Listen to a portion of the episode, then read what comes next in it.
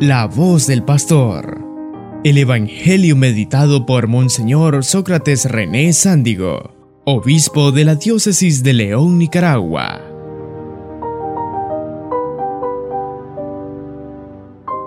Queridos sacerdotes, diáconos, seminaristas, religiosos, hermanos y hermanas, para esta celebración en honor a San Juan María Vianney, el cura de Ars, nuestro patrono.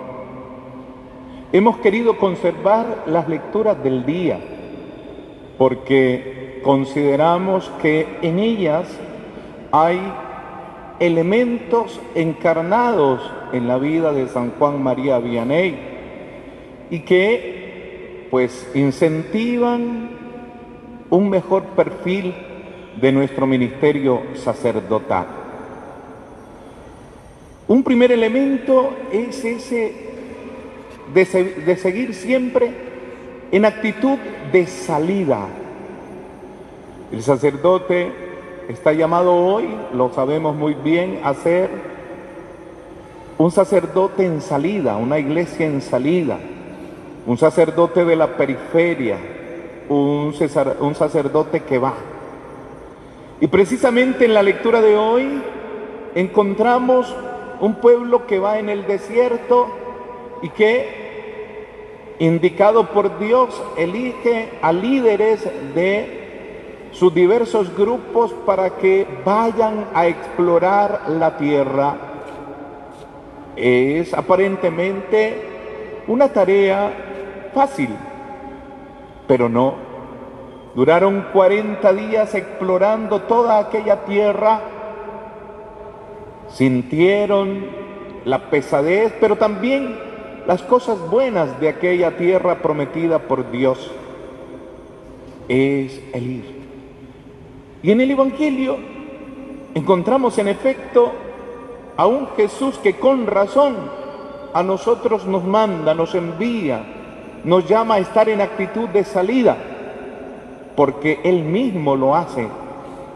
Cuando el texto del Evangelio dice que Jesús llegó a la ciudad de Tiro y Sidón, lo ubica en una geografía que ya no es Palestina. Ha traspasado las fronteras el Señor. Este pequeño detalle a veces lo pasamos desapercibido, pero hay que tenerlo muy en cuenta Jesús no se encierra en su geografía palestina, ni tampoco lo hará en su raza.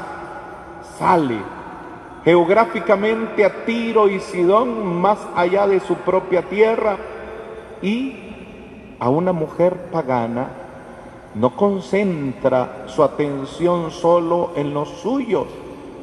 Y lo hace ver cuando a la mujer le dice que no está bien dar el pan de los hijos a los perros, a los perritos, pero ella se lo gana y hace que Jesús se ponga en esa actitud de estar afuera, también buscando a los necesitados. ¿Acaso pues el cura de Ar se quedó en la comodidad de la ciudad francesa de Lyon? ¿Fue acaso cura de París o vicario en la Notre Dame, en la hermosa catedral de París? No. San Juan María Vianney salió en actitud de un verdadero sacerdote disponible a donde lo envíen. Y llega aquella que no es ni siquiera una población, es una comarca llamada Ars, al sur de Francia, en la zona de Lyon.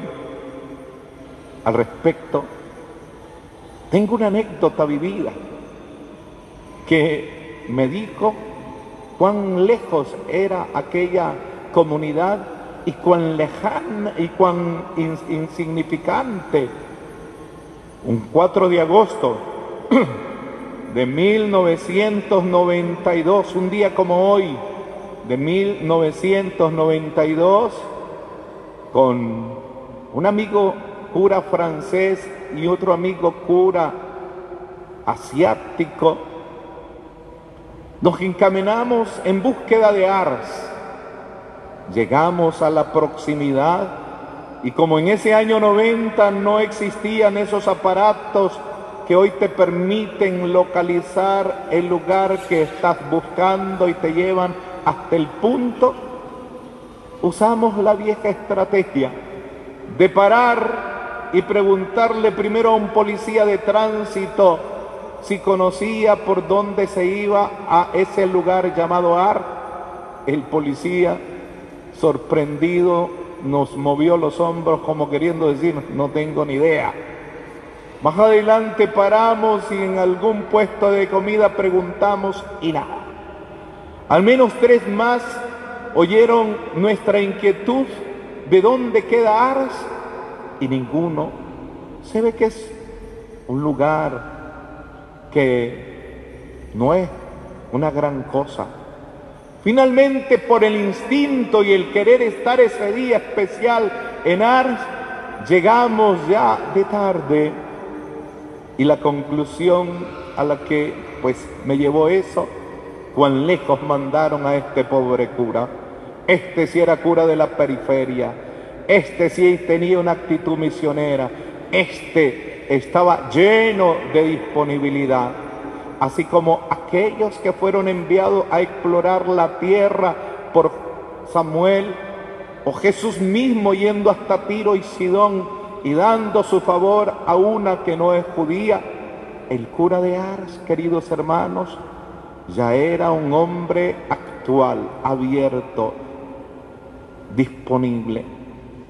Hoy, queridos hermanos, estamos llamados a estar en primera línea y los que más se arriesgan son los que están en primera línea, dice el Papa Francisco.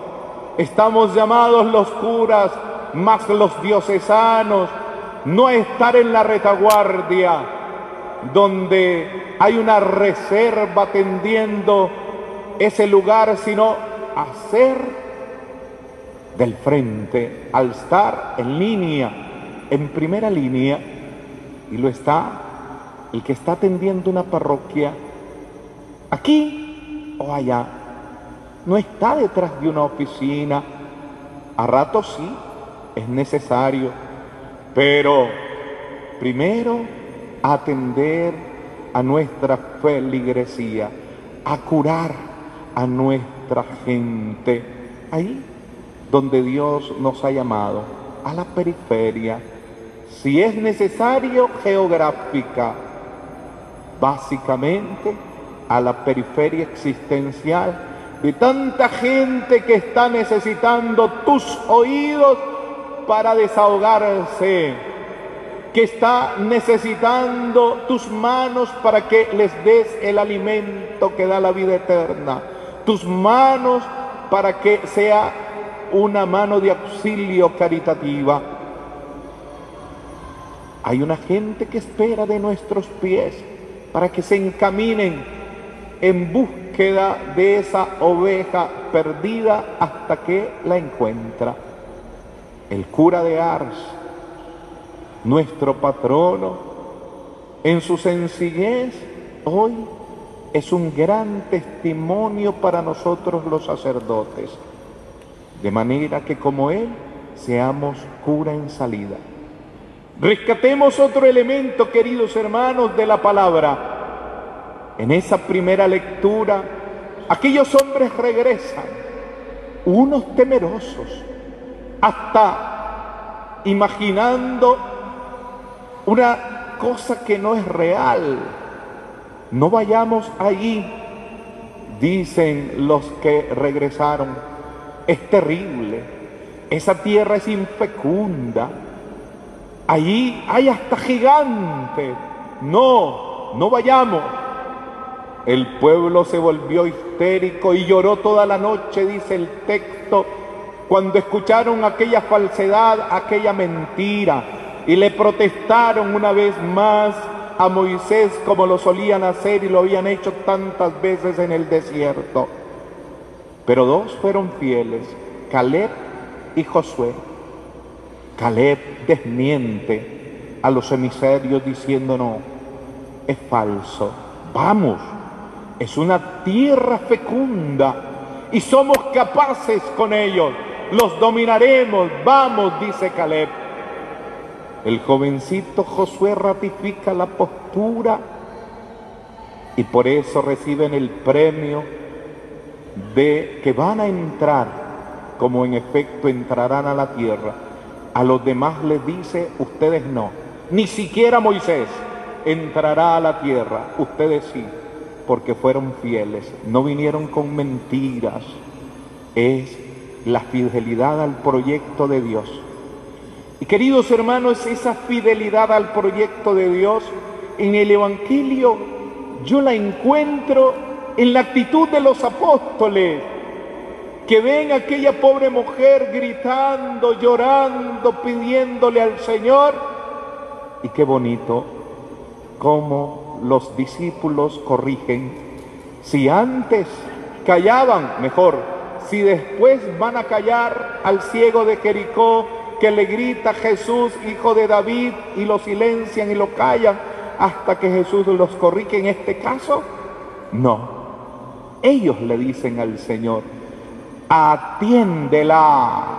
Y en afirmativo y en imperativo, no es súplicas que se presenta en el texto, es un imperativo que el grupo de discípulos le dice al Señor, atiéndela. Qué atrevido, pero qué firmeza y qué fidelidad al proyecto. Si para eso has venido, para que el que esté cansado y agobiado venga donde ti. Si para eso andas con nosotros por doquier, atendiendo a los necesitados, a los enfermos, por eso atiéndela. Es la fidelidad al proyecto de Dios, queridos hermanos. En ocasiones hemos reducido esta cuestión de la fidelidad tal vez solo a un aspecto, pero en realidad nuestra fidelidad tiene que ser al proyecto de Dios. Y veamos al cura de Ars, precisamente practicando esa fidelidad. El padre Adrián Pereira, después del refrigerio de la misa que tendremos después de la misa, nos dará una charla hermosa seguramente como él sabe hacerlo sobre la espiritualidad del cura de Ars.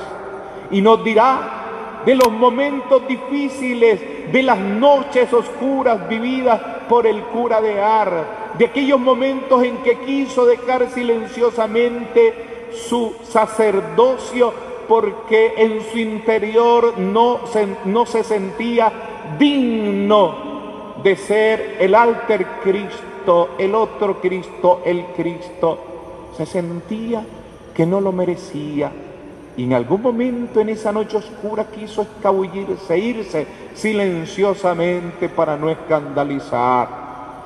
Pero el hecho de verse en sí mismo como ministro de Dios. Y una comunidad dolida, sufrida, necesitada de ser atendida, porque eran miles que llegaban no solo de toda Francia, sino de los vecinos, pienso en Italia que está por ahí cerca, el mismo España, en búsqueda de esos oídos y de esa mano que los absolvería de sus pecados.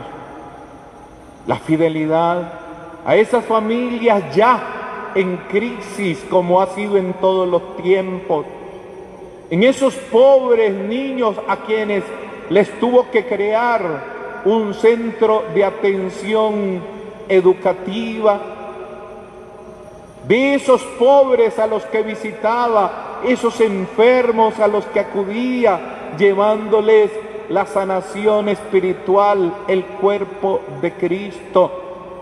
De esos hermanos que le pusieron para que lo atendiera, allí, por ese llamado, por esa apelación de un pueblo urgido, creció su fidelidad y logró superar sus crisis, sus dificultades, que son pues prácticamente normales en la vida de todo hombre y de toda mujer que hace camino correcto de Dios, porque es más tentado el que se aferra al proyecto de Dios que aquel que ya fue ganado por el maligno.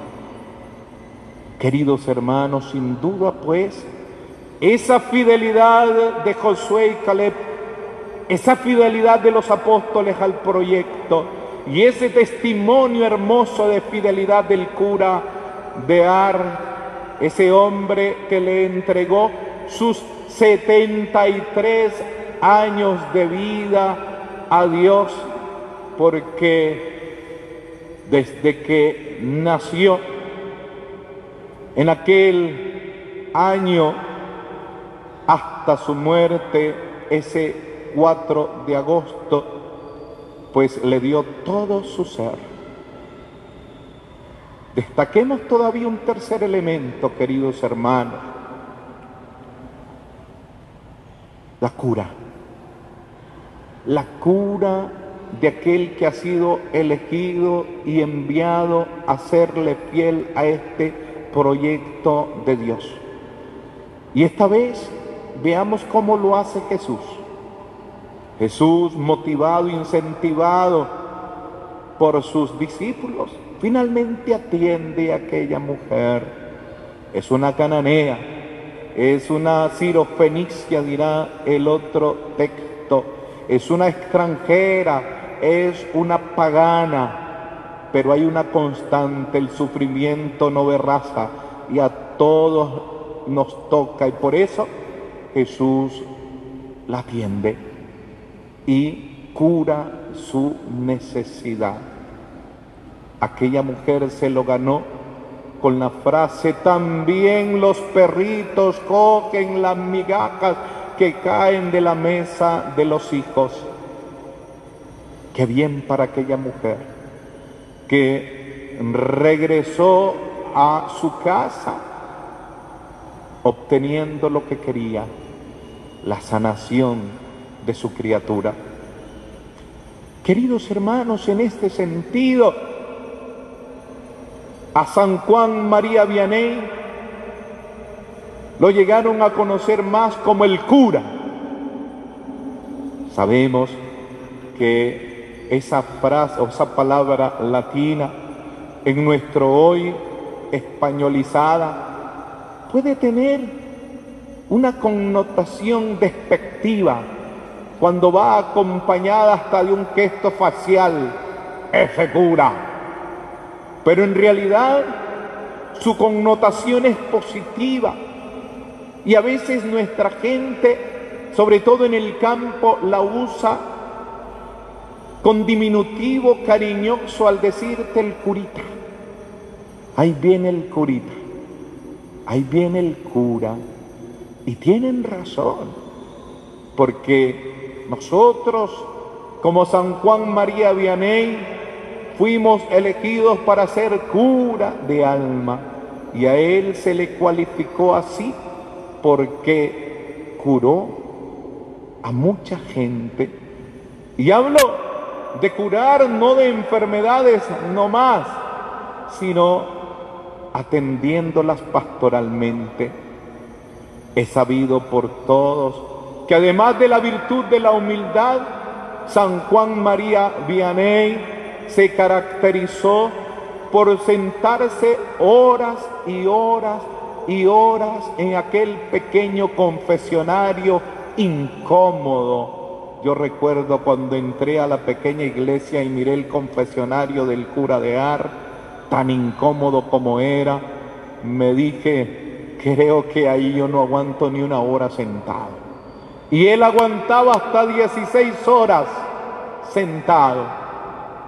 16 horas, dicen los escritos, este hombre se sentaba para que nadie de los que venía de lejos o de cerca se fuese sin ser atendido. Qué capacidad para curar a la gente. Y todos sabemos que uno de los sacramentos que más nos cuesta ejercitar es el de la confesión. Nos cuesta, pero él lo hacía porque sabía que estaba en el mejor momento que lo hacía realmente un cura, un cura de alma. Y era tan hermosa su experiencia, queridos hermanos, era tan hermosa su experiencia en la atención de los penitentes que hasta les ayudaba a hacer una buena confesión. Y no con una curiosidad morbosa de aquel que quiere saber detalles del pecado del penitente, sino del hombre santo con capacidad de discernimiento que hasta se volvió anecdótico. Hay un testimonio de un joven penitente que dijo haberse confesado con el cura de Ars y en un momento determinado San Juan María le dice, ¿no has dicho todos tus pecados? Y el joven dijo, sí, puede ser que alguno no me acuerdo, ayúdeme. Y el cura de Ars le ayudó y le dijo, te has olvidado de aquellos sirios que te robaste en la iglesia San Vicente.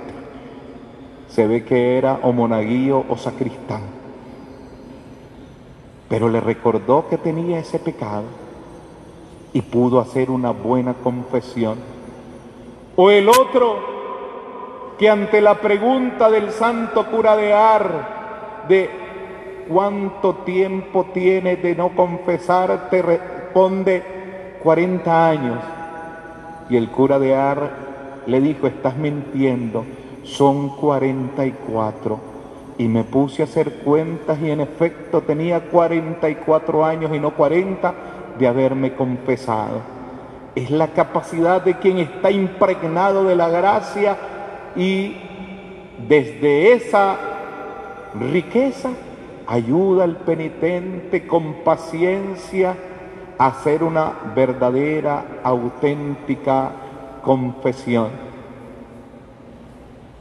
No solo en eso, queridos hermanos, también en la celebración diaria de la Santa Misa, con aquellas homilías prácticas hermosas, ayudó a mucha gente a encaminarse hacia el cielo. Aquello de que San Juan María Vianney tuvo problemas académicos no es tan real como en realidad lo era. Él tenía dificultades con el latín, de tal manera que si le ha tocado estudiar hoy no tuviera problema pero tenía una capacidad homilética hermosa. Basta ver esa homilía que tenemos en los oficios del día para ver qué capacidad homilética y doctrinal tenía San Juan María Vianney. Cómo curaba a la gente con unas buenas homilías prácticas bien ilustradas, iluminadas, que llegaban al corazón, curaba a su gente y de manera personalizada en esas idas a las casas donde había enfermos, a esas casas donde sabía que la familia andaba en problemas.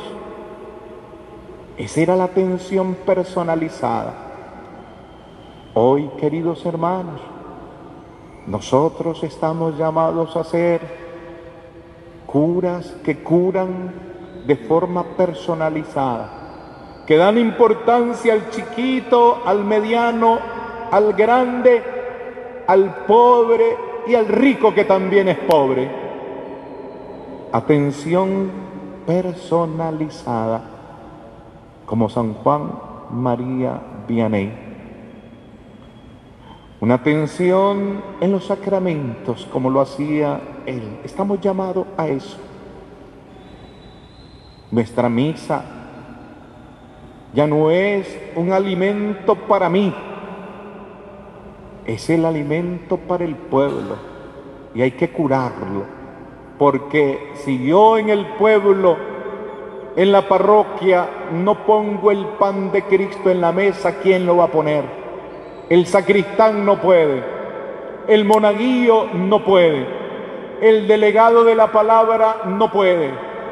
Soy yo, usted, con sus manos consagradas, el que tiene que poner allí en la mesa el pan que da la vida eterna, de modo que nuestra gente se cure, se alimente y siga para adelante en su camino hacia la salvación eterna.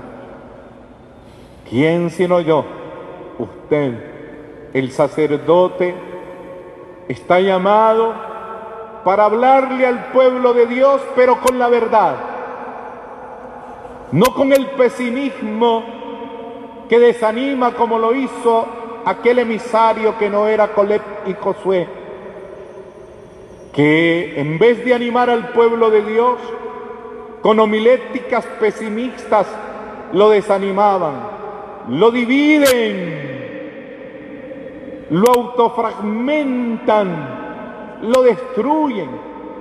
Tiene que ser aquella palabra que edifique, que construye, que lleve a la verdad, que encamine, que haga salir del fango, que levante. Tiene que ser la palabra esa misma que salió de boca de San Juan María Vianney. Estamos llamados, queridos hermanos, a darlo todo, a darlo todo, como San Juan María Vianney, a quien hoy honramos y a quien nos acogemos para que ruegue por nosotros y siga incentivando nuestro ministerio. Finalmente, la devoción de San Juan María Vianney es más que evidente y de ello también el exponente, el expositor de hoy nos hablará de su espiritualidad mariana.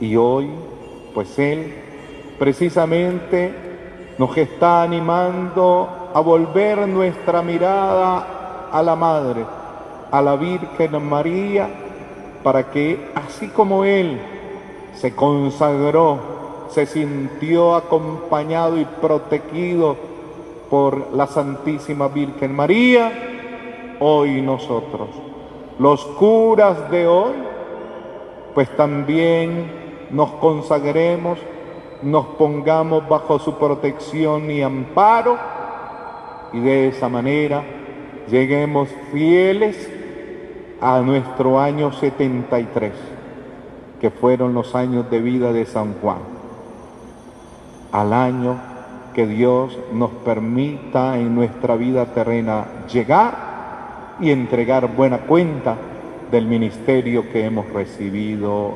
Amén.